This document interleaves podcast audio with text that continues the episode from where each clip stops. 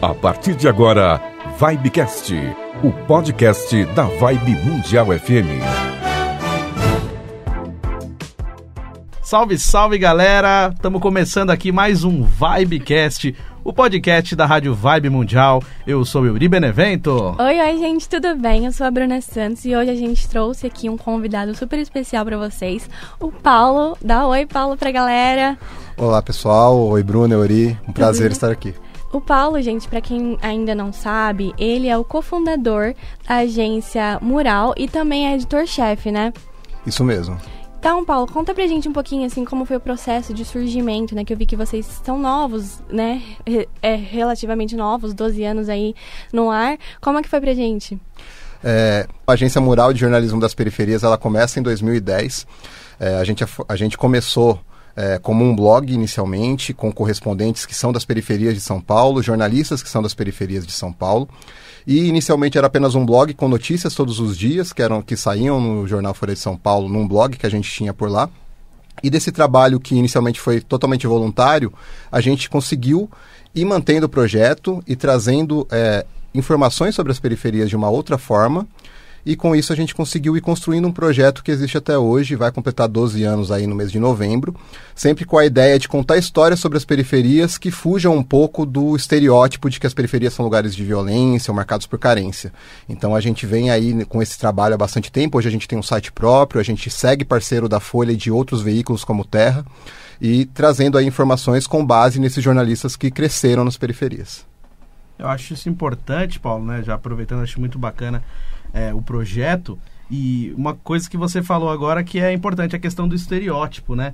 Porque geralmente quando a gente vê essa Sim. questão da, da, periferia, sempre, que nem você falou, ou é porque aconteceu alguma coisa é, relacionada à criminalidade, ou porque a, a pessoa está passando fome, está passando necessidade. E aí quando tem uma pessoa que vive a periferia, que sabe o que é estar por dentro da periferia, como é o dia a dia da periferia, e ela mesmo traz a notícia, ela mesmo mostra a realidade, aí eu acho que até traz é, uma, um olhar diferente mesmo. Porque, assim, poucos programas que a gente vê que realmente trata dessa maneira. Que nem um que às vezes que de vez em quando é, pega nessa pauta também é o Profissão Repórter da Globo, né? Que geralmente Sim, eles vão lá, ele vê o pessoal que faz arte Sim. também, né? uhum. né? E que mostra que lá tem gente que trabalha pra caramba, que tem sua arte, que tem seus objetivos, e geralmente a gente só vê isso, né, Paulo? Quando Sim. a gente vê nos, nos, grandes noticiários, infelizmente, eles colocam muito estereótipo, né? É, e isso vem mudando em parte, então o Profissão Repórter é um ótimo exemplo disso, que mostra uma outra perspectiva sobre as periferias. Uhum. Mas quando a gente começou lá atrás, era muito raro a gente ter exemplos que trabalhassem sobre as periferias de uma outra forma. É, e durante esses 12 anos, a gente sente que a, aumentou o número de pessoas que cobram por um outro tipo de jornalismo que mostre outras realidades, outras uhum. vertentes. Porque é justamente isso que você falou, Yuri. A gente tem muitas histórias boas, a gente tem um monte de problema, um monte de questões, mas que não são só questões relacionadas à segurança pública, não são só questões relacionadas à falta de dinheiro. Tem a questão de falta de, de serviço público e você tem que cobrar isso. E tem moradores nas periferias que estão se articulando para cobrar essas coisas, cobrar melhorias, cobrar uma nova realidade para os seus bairros. E como é que a gente consegue contar essas histórias? Partindo dessas pessoas que vivem nas periferias, que cresceram lá, os jornalistas que são dessas regiões, a gente consegue trazer um pouco mais desse cenário, porque também são pessoas que estão vivendo né, esse dia a dia, estão vivendo tudo que está acontecendo por ali, que sabem o que é pegar um trem cheio de manhã, que sabem o que é ter que chegar tarde, duas horas no transporte, voltar para casa e começar tudo de novo. Então, vivendo essas questões, você consegue ver outras histórias que podem ser contadas. E até quando você está andando na rua e vê uma coisa diferente no seu bairro, vê uma coisa diferente na sua quebrada, você conhece aquela região, consegue, conhece pessoas que são importantes para o bairro. E, e, isso é muito importante para que você mostre outras narrativas, outras histórias que saiam um pouco dessa coisa mais policialesca que a gente vê muito, em especial de, nos jornais do fim de tarde, né? ah. né? Aquela coisa que é vender sangue, Sim. vender violência. É, um ponto legal, assim, que quando eu entrei no site de vocês, eu bati o olho e falei, caramba, é aquela partezinha que vocês têm. O design do site de vocês é incrível, eu tenho que falar sobre isso. é, um, é, eu não sei, é tipo um, um monte de balãozinho, assim, de falas como não se referir ao pessoal da, da, periferia. Então ali vocês colocam, não fala que é pessoas carentes, é, não é só fome, miséria, o pessoal daqui consegue falar sobre política e isso eu achei sensacional. Agora você estava falando aí sobre as histórias, né, que vocês contam no, na agência mural. Eu queria saber como é que vocês conseguem achar figuras tão acho que é ilustres. Eu tava vendo uma matéria antes de entrar aqui sobre a senhora que tem um porco dentro de casa. E não é aqueles porquinhos que o pessoal tá tendo na moda, é um porcão mesmo. Como vocês acham esse pessoal? Como é as pautas? Como são feitos esse processo? É o Porco João, né? O Porco João, lá na Zona Leste. a, essas histórias partem muito desse olhar local mesmo, de quem está vivendo no bairro. Então, por exemplo, essa história foi o Lucas, Lucas Veloso, que hoje não está na Mural, está no Estadão, mas que é um grande jornalista e que ele vive, vive, passeando pelo, andando pelo bairro, não passeando, mas andando pelo bairro, Sim. ele sabia daquela história, sabia do porco e falou: "Meu, tem um, uma senhora que cuida de um porco aqui, uhum. como se fosse um animal de estimação, dando carinho e, e vale muito contar a história, né? vale. né? E, e, parte muito disso. Então, por exemplo, hoje a gente contou a história de um senhor que ele se aposentou e depois que ele se aposentou, ele, ele cuida de uma praça e é ele que faz a solda, os brinquedos, faz tudo por conta própria. Isso é muito porque o Matheus, que vive lá no Grajaú, vive na uhum. Vila Natal, ele passando por lá sabia que aquele senhor é um cara importante para o bairro, sabe o que ele faz por lá, sabe como que o trabalho dele ajuda a galera ali a ter, uma outra, a ter um outro olhar sobre o bairro. Então uhum. vai muito desse olhar de quem está vivendo mesmo o dia a dia do bairro, vivendo é, essa realidade e conhecendo as pessoas, né? Às trazendo. vezes o seu vizinho é quem é, tem uma grande história, né? Às vezes a pessoa que está por perto tem uma grande história. Cabe a gente olhar, né? Olhar um pouco mais, andar pela, pela, pelo bairro, andar pela nossa região para conseguir ter essas histórias. Legal. E é legal que nas redes sociais também do Paulo, Paulo, pode falar seu sobrenome aqui, tem Você pode zoar, falar. Né? No... Não, mas tá tudo bem, a gente já tá preparado. Paulo Talarico. Às vezes o pessoal fica enchendo o saco, gente, mas é Sim. é sobrenome dele mesmo. É o Paulo Talarico, família italiana. Né, isso, dá para fazer um programa só sobre isso. sobre... é, muito, é, muito, legal. Mas é, nas redes sociais do Paulo também, que eu achei muito legal, a Bruna acho que deve ter visto também, as fotografias que o Paulo posta. Assim, eu acho muito legal aquelas fotos que você posta, assim, um olhar também, às vezes no fim de tarde, daquela região que às vezes todo mundo pode achar que é um lugar feio, entre aspas, uhum. e fala, ah, uhum. nada a ver. Mas aí pega aquela foto assim de fim de tarde, um ângulo diferente, ou então às vezes até de como um, um dia a dia mesmo das ruas e tal. E aí, tipo assim, é um retrato que às vezes a gente não imagina que possa ter beleza. Sim. E geralmente a gente é, já vai discriminar, ou então vai falar, ah, nada a ver esse lugar, que o pessoal já acha chega que um preconceito, é só, né? É, lugar bonito, é, uma cachoeira, um gramadinho, tem que ser assim, não, mas aí você acha a beleza naquela, no meio da selva de pedra, né? Então eu acho bonita aquelas fotos que você posta, eu acho que pelo que você falou agora, eu acho que isso até retrata mesmo uhum. a ideia também do, do agência, né, Paulo? Sim, é, eu lembro de um amigo que uma vez eu postei uma foto aí das casinhas, assim, né? E ele falou, nossa, por que isso? E ficou meio climão, né? Climão, eu porque. Aí eu falei, não, a beleza tá onde a gente enxerga ela, né? Na forma sim, como a gente cara. vê as coisas. E não é também romantizar, né? Não é, tipo, é, não é. Sim, a gente sabe, não é que todo mundo tem que ter casa de ah. tijolo baiano, quem uhum. tem que melhorar, a gente precisa fazer nosso corre, que as coisas. É, a sociedade precisa que as coisas melhorem como um todo. Uhum. Mas é mostrar o que está acontecendo e registrar isso com um olhar que não tenha só o preconceito, ver que tem formas de você olhar para um bairro e ver o que há de bonito ali também. Tem os fotógrafos muito bons na mural, o Léo Brito faz fotos de várias quebradas que são deixa a gente ver, faz a gente ter um outro olhar, a Ira Romão. É, e eu sou mais no hobby mesmo, no meu Instagram, vou lá, faço uhum. umas fotos que não são. É, tem pessoas que criticam, falam não, lá, mas, lá, mas é, é. Ou são muito conceito, é, né? Conceito, que alguns falam. É conceito acho, demais pra É, você. conceito demais para alguns, falam assim, mas eu gosto bastante de, tem, de tentar registrar um pouco disso, né? Muito na caminhada você está fazendo, pô, fazer uma foto aqui, eu gosto. É, acho até importante que nem você falou assim, porque é, a gente já fez um episódio falando sobre isso, sobre a, a não romantização das coisas. Sim, tomar com isso é muito Sim. importante. Mas é, que nem você falou, às vezes tem certos olhares que a gente não tem. Uhum. Que até tem no Instagram Instagram também um Instagram que chama quebradinha, que é um artista plástico que ele faz é, miniatura, cara, das casinhas da, da, favela. Não, é muito que legal. legal. eu não sabia. Depois vou até mandar pra você, a gente deixa nos comentários pra galera também. É muito legal, Paulo. E, e é essa pegada, e ele faz assim tão perfeito, cara, porque é tudo em miniatura. Ele foi convidado para várias exposições, porque é um negócio que no começo ele fez meio que pra Pra, acho que por um hobby, e depois ele percebeu que aquilo era uma coisa que, que as pessoas também tinham ah. vontade de ver, que achavam legal. A gente contou a história dele.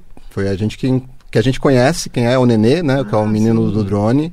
Ele tem um trabalho também de, de fotografias aéreas pela cidade com drones. E ele, aquela parte mais, mais artística mesmo, Sim, de fazer as detalhes, casinhas. Caramba. cara? E são muito bem feitos, são muito bem feitos. Tem uma exposição, acho que aqui no Instituto Moreira Salles, se não me engano, não faz muito tempo ele estava tendo. Era uma parte da exposição, ele estava fazendo. E, e é isso, é, um- é um artista que mostra que tem uma outra forma de olhar, que tem muita coisa ali. É, é muito bom o trabalho do Nenê. Muito perfeito. Depois eu vou te Nossa, mandar, que adorar, interessante. Não, agora eu quero legal. ver e pro pessoal também, né? Recomendar pro galera pessoal que tá também. assistindo a gente também. Legal. É, Paulo, você estava falando sobre é, o pessoal né, que colabora com a agência, os seus po- correspondentes. Como é que é feito o processo de seleção assim deles? Porque eu vi que tem muita gente espalhada, né? Então a pessoa vem até você, vocês falam, olha, essa pessoa é talentosa, vocês vão atrás dela. Como é que funciona? Durante é, a gente todo ano tenta abrir um processo de seleção. Legal. Então a Mural também tem um pouco da formação da galera que está começando ou que está nas faculdades Uhum. e tem uma formação de jornalismo um pouco primeiro para passar o que, que é a missão da Mural, então explicar o que, que nós fazemos, Ah, explicar então- um pouco. A pessoa não precisa ter experiência, né? Vocês Quem entra na dão- Mural normalmente não no começo, então começando. está começando, então ah, a gente legal, tem, um- gente. tem um processo de formação que a gente faz e aí conforme a pessoa vai passando por esse processo ela começa a produzir reportagem a fazer a fazer texto a aprovar pauta Uhum. mas tudo parte desse início desse processo de formação porque hoje a gente tem é, 20 pessoas que fazem parte da equipe da Moral Fixa e temos mais os correspondentes que são colaboradores por tudo que faz. Todas as reportagens são pagas, mas não são contratados da Mural toda a Ah, rede. entendi. Então, é, é, esses, colabora essa colab esses colaboradores que a gente chama de muralistas, né? os- a rede de, a rede, Olha de- só. a rede de muralistas Muralistas. faz parte desse grupo e aí a gente tem formações é, e cada seleção a gente às vezes vai e busca às vezes de alguma região que a gente ainda não tem. Então a Entendi. gente também na hora de fazer o processo seletivo a gente pensa, será que vem alguém de outra região ou talvez alguém que trabalhe com vídeo, trabalhe com áudio para tentar ajudar a gente a construir um pouco mais de outros formatos, outras Uma narrativas diversidade dentro da equipe, né? uma Legal. diversidade dentro da equipe. E aí vai fazendo esse processo para começar a fazer pauta, reportagem e aí fazer parte da rede. Uma dúvida, você estava falando de que as pautas saem de dentro da periferia. Uma pessoa que está fora da periferia pode trabalhar com vocês? Não. Em geral, não. É, a gente. É, quase 100% são moradores das periferias. Mas que tem algum jeito de colaborar? tem alguns jeitos de colaborar. Pode doar para a Agência Mural. Vocês podem entrar na nossa campanha de financiamento coletivo. site, tá? é Não é pelo Catarse. Pode ajudar é, Legal. e pode sugerir coisas, E é um pode falar com a gente. importante. Pode Sim. trocar ideia. É mais a questão da, de quem entra na mural, é muito essa perspectiva de estar nas periferias. Precisa viver Legal. aquilo, né? Exato. Não, faz completamente sentido. Não teria nem como, né?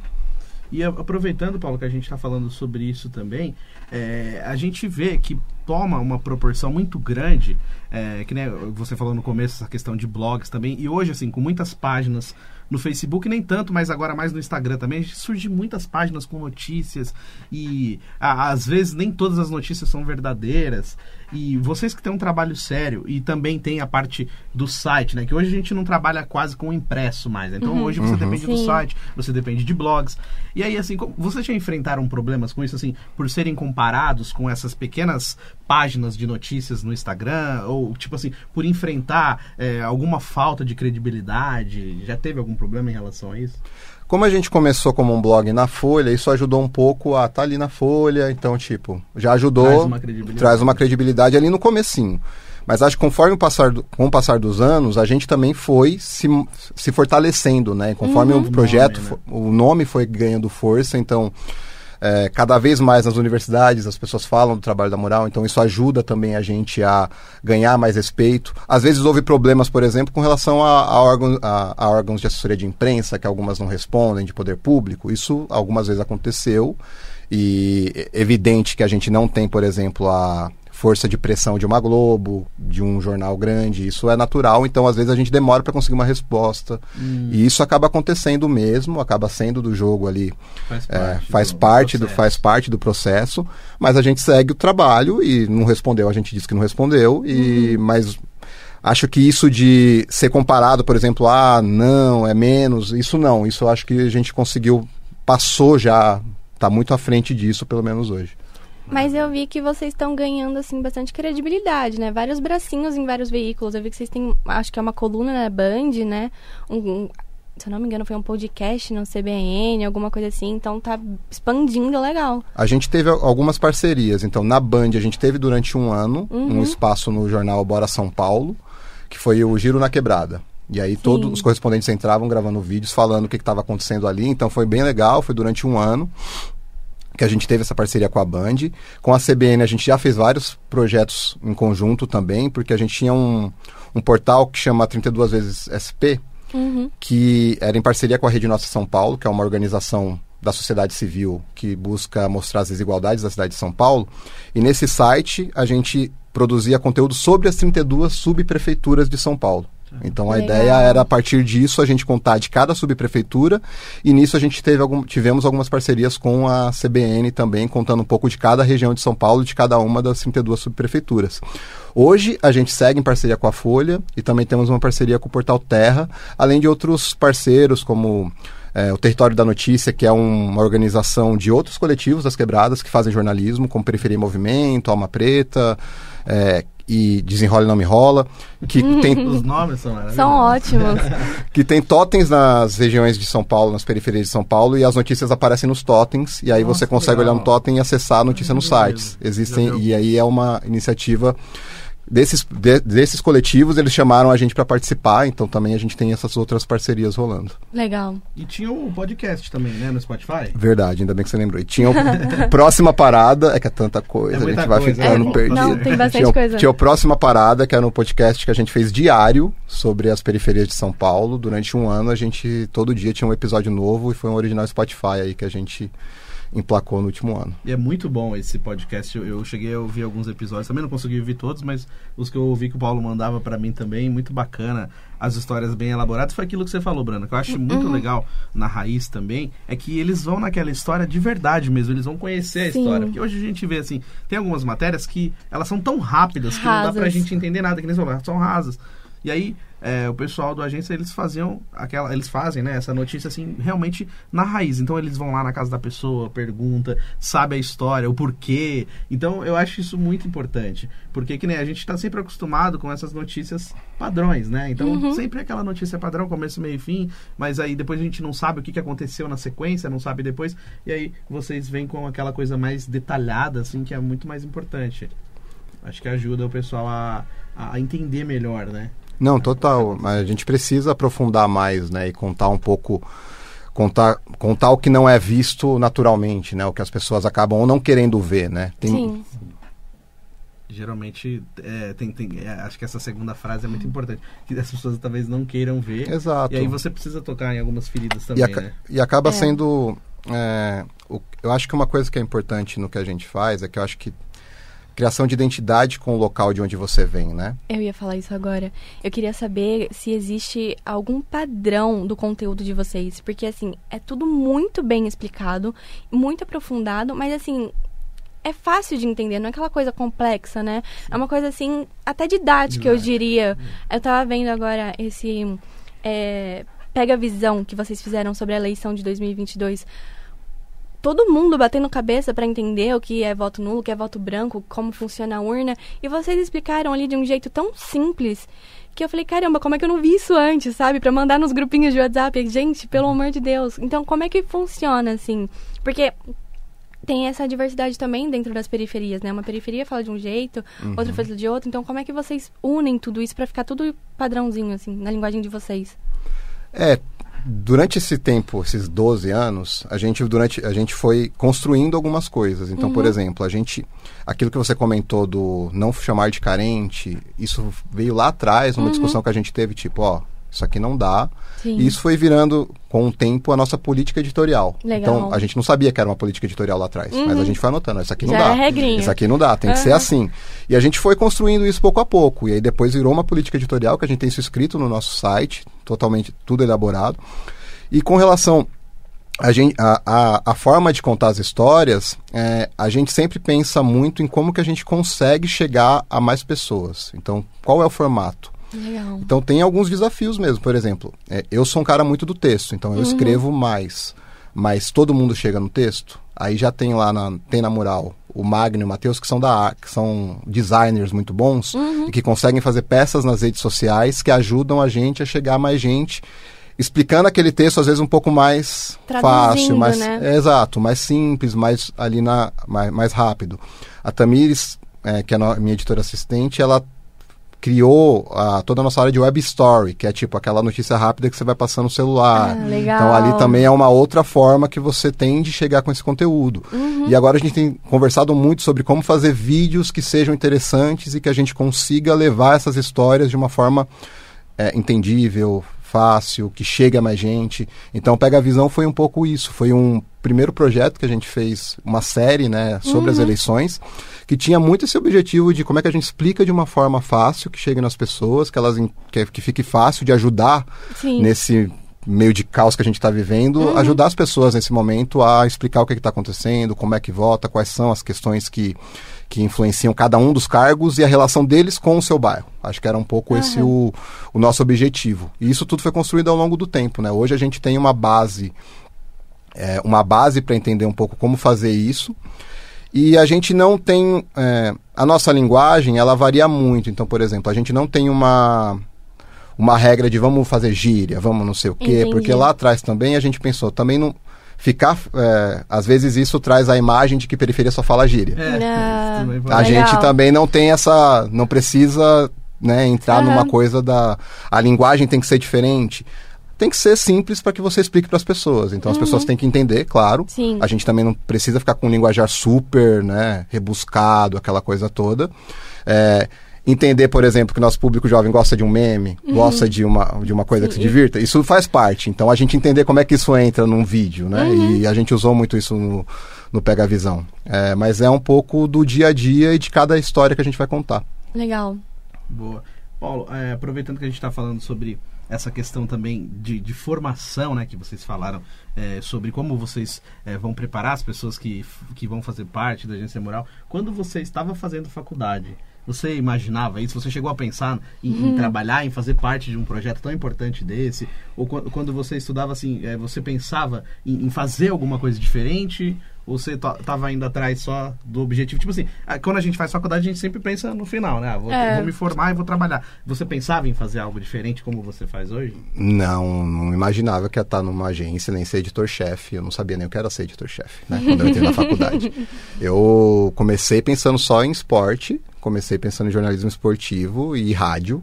Então eu achava que eu ia estar narrando a Copa de 2014. Já faz tempo essa Copa. E, e não narrei a Copa de 2014. Mas o, mundo né? mirou. Você é, trabalhou na é, Copa, né? ali. Foi- mas foi, mas é, até brinco isso, né? Porque o, o Cajuru era o meu referência, assim. máximo, é, Cajuru, tipo, não, eu vou, eu decidi ser jornalista por causa do Cajuru. Hoje o mundo mudou. É, hoje o mundo cara- mudou, a gente percebeu que as coisas mudaram, né? As pessoas eram diferentes, a gente não percebia. E aí na faculdade eu comecei a ler muito, então ler pra valer, eu li na faculdade, então apre- é, aprendi a ler na faculdade praticamente, né? Vamos lá, ler um livro. Foi na faculdade, ler jornal todo dia, isso foi me dando um pouco mais de é, ideia do que é o jornalismo, né? Do que as coisas são. É, eu sempre tive uma fissuração por Osasco, que é, então tem isso, né? Os correspondentes são de cada região, né? Então eu s- comecei correspondente de Osasco. Ainda faço coisas sobre Osasco muitas vezes, então eu gosto muito de entender a história da cidade, do, de como é isso do local e da importância de você ter uma relação com o local que você vive. E, e isso para mim acabou se encontrando com a mural quando a mural começou. E você nasceu em Osasco. Eu nasci em Osasco. Então, isso, quando a mural começou, é, aí eu já estava no finalzinho da faculdade. E aí eu comecei, começou a integrar a questão do local, dessa questão com Osasco, com a mural quando eu entrei. E aí acabou juntando, e aí as coisas foram acontecendo naturalmente é, durante, esse, durante essa década aí que passou. Ai, tá ficando pesado isso, né? A década que passou. Nada, tá, tá tranquilo ainda. Quando você teve essa ideia de vou fazer uma agência, você teve essa ideia com outra pessoa, porque normalmente as ideias nascem em uma conversa de bar, né? Ou você só acordou um dia e falou, brilhante, vou fazer. É, eu vou só recapitular então um pouquinho também que é, não fui eu não fui eu que pensei eu vou fazer uma agência então não é, Ah, tá. são muitas pessoas É. então só para como é que a- começou Uhum. 2010 então desculpa se isso ficar um pouco longo agora Não. rapidamente Bora, Pode- bora. pode Então, ir. vamos lá. Contar a história também. 2010, um jornalista chamado Bruno Garcês, da BBC de Londres, tinha uma bolsa do CFJ, que é um instituto de jornalismo, e fez formações em São Paulo, na Folha, com pessoas das periferias. Com cerca aí de. fez três turmas, umas 60 pessoas que são das periferias. Quando terminou a formação, aquela galera ali reunida falou: e agora? O que a gente vai uhum. fazer? E aí o Bruno, em contato com uma jornalista que estava na Folha, que chama Isabela Moy, é, ela falou: mano, vamos fazer um blog. Eu vou. Ela deu a cara a tapa lá, não, vamos fazer um blog, a galera vai escrever de boa na, na raça aqui, todo dia uma história. E aí começou o blog. Beleza, começou o blog. Eu entro um ano depois. Eu fui parte da primeira seleção da Mural, eu entro. Ah, legal. No que eu entrei, a gente continuou o trampo, fazendo esses posts. Aí começou a receber por, por post, começou a ter um... E aí alguns que se interessavam mais pela, pelo trabalho, pelo projeto, a gente sempre se reunia uma vez por mês para discutir o que a gente estava fazendo. Então tinha as publicações e a gente ia se reunindo uma vez por mês. E disso tinha gente que se interessava, se interessava por foto, foi cuidar de foto, foi fazer foto, outros por vídeo, outros por texto. E aí ali foi nascendo meio que editores, foi nascendo daí. Então eu nasci, eu comecei a me tornar editor ali. Uhum. Então tinha uma comissão editorial que editava os textos voluntariamente para sair os textos. Então a gente se revezava para editar os textos. Aí, em 2015, a gente falou, a gente conversando tudo isso, meu, vamos se fortalecer e tentar virar uma agência? E aí a gente foi atrás do que precisava. O que, a primeira coisa que você precisa para uma agência? Din-din. CNPJ. Ah, CNPJ. E para o CNPJ, o din-din. porque aí a gente precisava se formalizar, foi atrás, fez o CNPJ, porque a partir do CNPJ você consegue receber mais recursos. Hum. Mas também custa para fazer. Então a gente fez uma campanha de financiamento coletivo, CNPJ.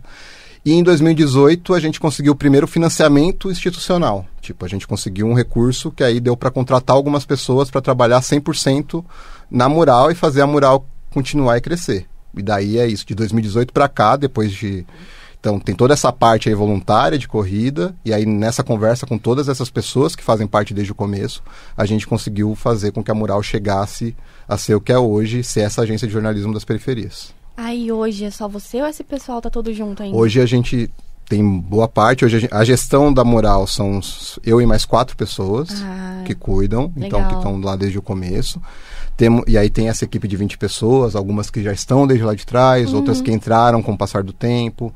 Então, em geral, todos são esses que estão e muitos dos que participaram lá atrás hoje fazem parte de outras formas, ajudam de outras formas, ou com, dando conselho, ou criticando o que a gente está fazendo, falando, oh, isso aqui podia ter sido melhor. Então tem ainda uma relação com todo mundo que fez parte durante esse tempo. Legal, curioso, né?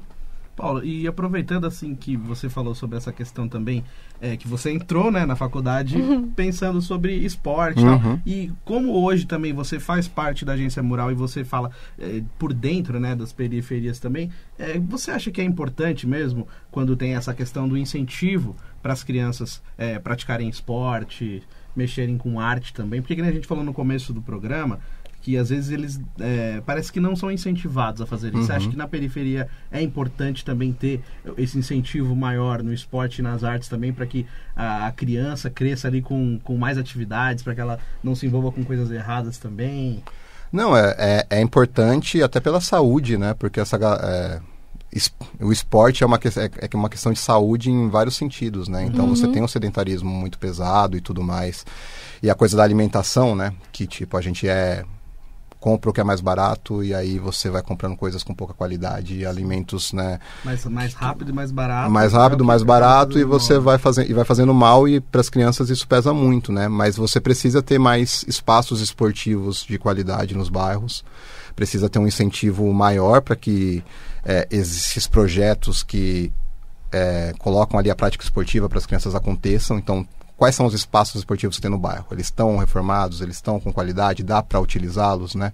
Então, o esporte é fundamental e a produção cultural também, porque você tem hoje muita gente fazendo muita coisa legal, muitas, muitos movimentos culturais né, que atuam nas periferias e que tentam fazer ali um trampo de é, tanto de resgate histórico quanto de é, mostrar é, a cultura das pessoas que estão ali mesmo, saraus, diversos eventos aí que movimentam a molecada é, são, são muito importantes que, que sejam mais incentivados, né? Que a gente tenha espaços para que essas coisas aconteçam. Esses projetos, eles surgem, eu acredito que de dentro da periferia mesmo, mas projetos de fórum chegam até vocês também ou não? É, a mural, a... Assim? É, é o- mais governo, assim. Uhum. Chegam nas periferias, vocês ficam sabendo de alguma coisa? Ou é mais vocês e vocês ali dentro e botar. Acho que alguma, algumas coisas sim. Então você teve alguns movimentos, por exemplo, a gente teve eh, aqui em São Paulo o- a lei de fomento à cultura das periferias. Uhum. Então essa lei ela possibilitou que algum que recurso fosse repassado para algumas organizações de bairro. Entendi. Então isso ajudou que alguns movimentos acontecessem, mas é isso, veio a pandemia, teve muita coisa aí bloqueada por conta disso. Uhum. E aí esses artistas que precisavam, dependiam dessa grana, como é que eles conseguiram sobreviver, sobreviver por todo esse período e agora manter essa cultura forte. Então tem muitos desafios, muitas dificuldades, né? Então até a linguagem de editais, né? Como é que você vai lá, faz o Sim. edital, preenche e tal, e conseguir esse recurso. E aí você tem que prestar conta do que você fez, Uma não fez. Então legal, tem né? uma burocracia que é um, um desafio, né, para Uhum. todo mundo. Mas existem muitas iniciativas tentando ajudar e fazer coisas acontecerem que vêm de fora e que acabam fomentando, né? Uhum. Mas ainda tem muita coisa para ser feita. Vocês, como veículo de comunicação que vocês trazem a periferia para a periferia e também para fora, né, para o outro público, vocês, como vocês sentem a repercussão disso tudo quando vocês trazem uma reportagem? Eu vi que vocês têm a reportagem 101 iniciativas, alguma coisa assim, agora eu não lembro, mas é do Gabriel Lopes, essa reportagem muito boa, inclusive, que tem uma coletânea de projetos nesse sentido. Como vocês sentem essa repercussão vinda do pessoal de fora e também do de dentro, né? Como as pessoas enxergam esses projetos? É, tem muitos. é, quando a gente começou, a gente olhava muitos comentários que vinham lá na Folha, uns comentários meio ruins, assim, porque é isso, a gente te- criava esse choque, né? Sim, Sim, exatamente. não está- O, Espera, o né? leitor da Folha não está aqui. no- hoje talvez seja São um pouco mais. É, né? mas são diferentes. Então, às vezes, causava alguns choques, né? Então você Uhum. tem esse momento. Por outro lado, tem muita gente que vê e, e acaba ajudando até esses- o que está acontecendo nos bairros, ajudando, né? Já teve casos, por exemplo, de famílias que a gente contou de histórias muito complicadas e de problemas de fome e fazendo com cozinhando a lenha, né, que foi uma coisa que começou, voltou de uma forma muito triste aí nas favelas e algumas favelas de São Paulo, e gente que tem, doou depois de reportagem, sabe, para tentar ajudar aquela família. Então tem às vezes esses impactos é, por conta de uma história que a gente conta, né? E, e também algumas, algumas histórias que a gente trouxe que não estavam assim no radar, por exemplo, a gente contou a história dos vencidinhos, que são os mercados que vendem produtos perto do vencimento e que é uma coisa que estava rolando, tá rolando muito por conta do preço muito alto de todos os produtos, né? Então uma a Alitane, que é uma repórter de Cotia, que é mãe e faz compras, começou a comentar disso. Eu, meu, isso é uma baita história, vamos contar. A gente publicou na Folha, isso depois virou matéria no Jornal Nacional, porque Caramba, saiu na Folha legal. e isso às vezes acontece por conta de uma história que a gente, vindo ali, a gente conseguiu captar e contar, e aí ela acaba chegando a outros lugares. É justamente a minha pergunta, né? A importância disso, porque às vezes as pessoas não esperam, não sabem que projetos assim existem dentro da periferia e ainda mais quando se fala de cultura, de arte e até mesmo educacional no sentido de polícia, polícia, ó, política mesmo. Sim. E que bom que isso teve tanto impacto assim, repercutiu tanto, né?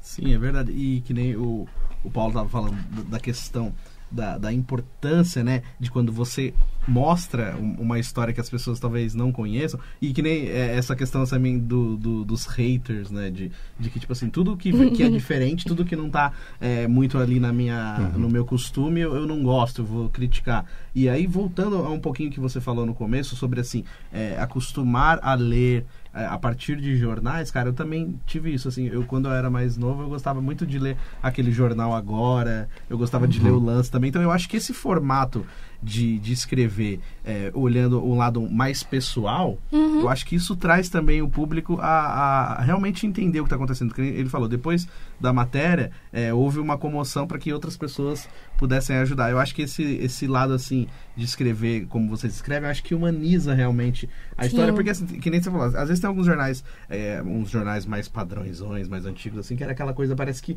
era uma coisa inatingível, parece que não, não tava Elitizado, falando... né? Elitizado, não tá falando de mim. Não eu, não- eu, não, eu não vivo essa realidade. Aí, a partir do momento que você vê uma coisa que, que retrata aquilo que você também vive, Uhum. você fala, pô, eu entendi o que tá acontecendo. Ah, isso aqui foi perto da minha casa. E aí eu Sim. acho que isso humaniza e aí traz um pouco mais a realidade, né, para as pessoas. Total, porque aí você consegue conectar com uma coisa que as pessoas estão sentindo, né? Estão vivendo ali no, no dia a dia, né? Tem, tem uma pauta antiga nossa que é do vão. O, a distância do vão entre o trem e a plataforma. Sim. Que a gente mediu todos os vãos dos, do, entre o trem e a plataforma. Ah, E, a, e isso Todas as estações. de todas as estações. Isso nasce como? As pessoas têm medo do vão. As Sim. pessoas pulam o vão. Sim. E aí, a, e aí a gente descobriu que as pessoas têm razão de ter medo do vão. Porque caíam quatro pessoas por dia nos vãos da Caramba. CPTM. E na, na, na CPTM é muito gigante o Tem, vão, né? E aí a gente tinha vão de 40 a 45 centímetros. Tipo, é isso aqui. É, um- é muito grande. E É aí, muito fácil pra cair. é muito fácil para Caramba. cair, é muito fácil para alguém empurrar e tal. E, e é um. E aí, partir dessa reportagem, reduziu, é, reduziu o número de acidentes. Eles, a, a, Lu- a CPTM colocou uns borrachões em algumas Ah. estações. Foi depois dessa Ah, reportagem. E aí Ah. deu uma reduzida, principalmente nas estações que, causa, que, a, que havia mais acidentes. Que apesar de algumas estações ainda ter, ainda ter um vão muito gigante, tem estações que mantêm os vãos de 40 centímetros, na Lapa, você passar lá, você vai ver como você desce de um lado, é bizarro. Mas ah, os principais acidentes são nas estações que tem um fluxo grande. Ah, então a luz ah, entendi. Não era tanto, mas tem muita gente ali, o trem para e acaba causando não um é acidente. por querer, né? Que naquele. Não, é na- no- no fluxo de todo mundo querer entrar. A luta acaba- para Ainda entrar mais no trem. de pico. A luta Só para pra quem entrar no sabe, trem. né? Mas eu acho que é importante que nem você falou, acho que essa cobrança também acaba sendo, acaba É. sendo uma cobrança também, que nem a, a Bruna perguntou sobre o, o impacto que causa. Eu acho que isso é uma espécie de, de, de cobrar também. Tipo, ó, vocês estão com uma situação aqui que tá fazendo mal pra uma galera. Vocês não podem ajudar a gente nisso? Uhum. Ó, essa quadrinha de futebol aqui tá sem pintar, tá sem gol, tá sem rede no gol. Então, tipo, eu acho que isso Legal. acaba, Uhum. acaba trazendo pra, pra galera um alerta e uma cobrança. Falando. Então, eu acho que é um papel importantíssimo de vocês nesse sentido também.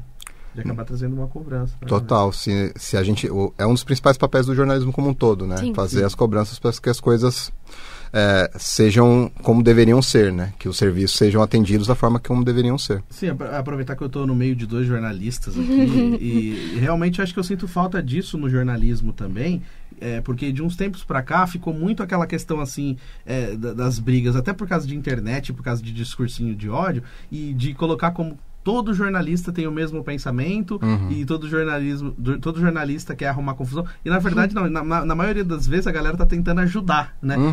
Você pega antigamente o CQC que tinha o protesto já que hoje não existe mais mas meu se você para pra pensar era um puta projeto legal porque realmente você tocava o dedo na ferida as prefeituras não gostavam é, subprefeituras mas pô se alguém chega aqui e tá falando do problema porque alguém tem precisa, precisa resolver Uhum. né e tipo Exato. fica só essa coisa tipo não não vamos fingir que não tem nada acontecendo, que nem o Paulo falou. Então, é, é importante é, a galera saber é, resgatar isso, o, o verdadeiro papel do jornalista. Porque, infelizmente, devido assim, a alguns discursos de ódio, é, colocaram, tipo, todos os jornalistas no mesmo pote e como se o Uhum. jornalismo fosse só ficar arrumando confusão em, em matéria e não ficar procurando resolver os problemas da, da, da comunidade em geral, né? É que a gente também tá num. Aí falando do jornalismo em todo, é, é muito complicado o momento, né? Porque quando você tem. Você olha os algoritmos, como eles funcionam, a audiência, como ela funciona, tudo isso, é muito complicado, porque o que complicado. que rende audiência, o que que traz é, retorno, então. É, essa coisa da polêmica pela polêmica, ela tem um fundo, né? Ela existe por causa da forma como as pessoas buscam informação e a forma como o que que chega para a pessoa a partir de uma informação que ela busca. E, e como é que você consegue trabalhar com esses algoritmos trazendo outras histórias. Então você tem todo um jogo aí de você conseguir fazer as duas Acaba coisas, um né? desafio É um grande né? desafio. Infelizmente, acaba levando muito em consideração a política do veículo para É, qual uhum. o jornalista que que está trabalhando, né? Às vezes ele nem tem né? muita autenticidade de fazer uma reportagem, ele tem que escrever conforme o veículo escreveria e não ele. É, Ele não Então, pode pensar sozinho. É, infelizmente, os dias atuais está assim. E pra galera que vai fazer jornalismo, ou que tá começando a fazer jornalismo agora, ou que tá saindo pro mercado, o que, que você diria? Se você incentivaria, ó, faça jornalismo mesmo, ou se você Se a pessoa ainda não começou, não entrou na faculdade, pense bem. Não, pense bem sempre para qualquer, mas não só para jornalismo, para qualquer área, né? qualquer Porque área. quando você vai fazer faculdade já é um compromisso, né? Que às No vezes é mínimo, quatro financeiro, anos, né? de, de anos aí da sua vida que você vai utilizar. O que dá para dizer é que tem muitas coisas acontecendo. Tem Uhum. hoje a gente na minha época, na minha época, é, era aquela coisa da TV, vou ser o jornalista da TV, vou ser a voz, vou ser Sim. isso, vou ser aquilo. E hoje você tem muitas outras possibilidades. Hoje você tem muitos outros é, veículos, como a, como a moral que a gente está citando aqui, mas várias iniciativas diferentes e que às vezes dá para você se encontrar em alguma delas. Então tem muitas possibilidades. É, tentar entrar no mercado é a primeira coisa. Então, por exemplo, às vezes a gente tem aquele receio, ah, eu não vou para tal lugar porque não é o que eu quero. Mas o lugar que você quer só vai chegar se você começar a estar em algum lugar Precisa dar um passo, né? precisa dar um passo. Então, às vezes, é, é preciso dar esse primeiro passo. Às vezes não vai ser o melhor lugar do mundo, mas é desse primeiro passo que você vai conseguir cavando outras possibilidades. É, eu comecei na CET, como ah, na, na estágio na CT, que é assessoria de imprensa da Companhia de Engenharia de Tráfego. E aprendi muita coisa lá que foi boa, é, foi importante, mas foi um começo. E não é que eu sonhava, vou trabalhar com trânsito e mobilidade urbana. Uhum. Mas aquilo foi um começo para eu trilhar outros caminhos depois. E, e acho que isso é uma coisa importante para dizer para quem está começando. Às vezes as oportunidades que a gente quer, elas não vão aparecer. E às vezes, quando você estiver trabalhando, você vai entender o que você gosta mesmo. Porque aí é no dia a dia que você vai se descobrir em outras coisas, fazer mil, mil possibilidades aí que o jornalismo oferece. E é o que a gente comentou em um dos nossos podcasts, né? Você tem que começar de algum lugar. Esse conselho é ótimo. Não é porque você, sei lá, deseja ser advogado, delegado e não sei o quê. Tem que começar de algum lugar. Começa do estágio, começa num voluntário, sei lá. É, e, Faz e- alguma coisa. E não, e não é dizer desista do seu sonho, não é isso, tá? É, Uhum. Siga o que você quer, o seu sonho, mas Exato. não perca oportunidades que estão passando aí na porta. Tem que entender que tudo tem um começo, É, né? Senão não tem sim. jeito. E Paulo, você falou também dessa questão assim de ter uma movimentação, né, um catarse para ajudar uma- a agência mural. Você pode falar pra galera qual que é o site para o pessoal poder entrar e quem puder colaborar também, quem puder e quiser colaborar. Boa. É, o site da Agência Mural, lá tem a possibilidade de é, você fazer doação pelo próprio site, agenciamural.org.br.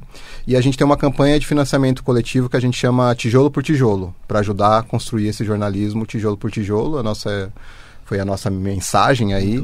E aí é no Catarse barra periferias, eu acho que já vai. Mas aí procura Catarse periferias, vamos você vai. colocar no, nos no- no- na A descrição gente do deixa. YouTube, né? Boa. Isso. Galera Tem algum Instagram, entrar. alguma coisa? Também, Instagram, Agência Mural, Twitter, Agência Mural, Facebook, Agência Mural. Agência Mural. Tudo você consegue nos encontrar por lá e nós estamos nas redes. E se E no quiser- YouTube também dá para acessar nosso canal, que a gente está aí tentando fortalecer agora um pouco mais os vídeos. Boa. E se, se quiser te seguir também. Aí é Paulo Talarico, pode, pode seguir. Paulo Talarico também nas redes sociais. É fácil achar, é difícil. É fácil achar, não tem muitos talaricos por aí. Tem, tem muitos talaricos por aí, vocês não imaginam quantos, mas você pode seguir Paulo Talarico. No outro sentido, né? Vá. Exatamente. É. Tem um texto sobre isso, se vocês quiserem tirar dúvidas, que vocês vão observar também, dá Boa, pra pesquisar. boa. E pra seguir a gente, Yuri, como é que faz? Ó, é o seguinte, pra você que tá acompanhando a gente, primeiro, obrigado que tá toda semana ligado com a gente. Sim. Teve bastante visualização nos últimos episódios também de vídeo. Estamos em dois canais, né? Cortes da Vibe e também no Vibecast no Isso. YouTube. Só- não só com áudio nas plataformas, mas também estamos com imagem. E também, se quiser seguir, arroba Vibe Mundial lá no Instagram. Pode mandar sua mensagem, sua pergunta, sua sugestão de tema, que a gente vai trocar ideia com você. É isso aí, a gente tá em todas as redes sociais, Kawaii, Kawaii, Kawaii, sei lá como é que fala, tá é certo. TikTok, tá todo mundo lá. E se você quiser, a gente também tem um e-mail, né, pra você mandar sugestões. É contato arroba vibemundialfm.com.br. A gente tá esperando vocês. Aí sim. Paulão, obrigado por vir aqui no Vibecast. Ó, nosso primeiro convidado. Olha só do que honra. Vibecast. Eu que agradeço, meu. Que honra tá abrindo esse espaço aqui que, meu, muito obrigado aí pelo convite. Foi um prazer falar com vocês. Foi Prazer uma é nosso. verdadeira aula, obrigado. Acho que o pessoal que está acompanhando a gente, que gosta de jornalismo, é, dois jornalistas aqui conversando. Eu não sou jornalista, Sim. mas tenho muita É. vontade de ser também. Né? Sou radialista, um É. dia chegou lá. Mas foi uma aula estar aqui com vocês, muito bacana. Sim. Aprendendo bastante e valeu mesmo por ter vindo. E a casa é sua. Quando você quiser, volte sempre. Chama a galera do Agência Mural também, quem quiser vir contar mais histórias aqui. Aham. sempre. Estão convidados e são sempre bem-vindos. Opa, pode Isso aí. deixar. Obrigado. Tchau, tchau, gente. Até a próxima, Valeu, viu? galera. Até a próxima.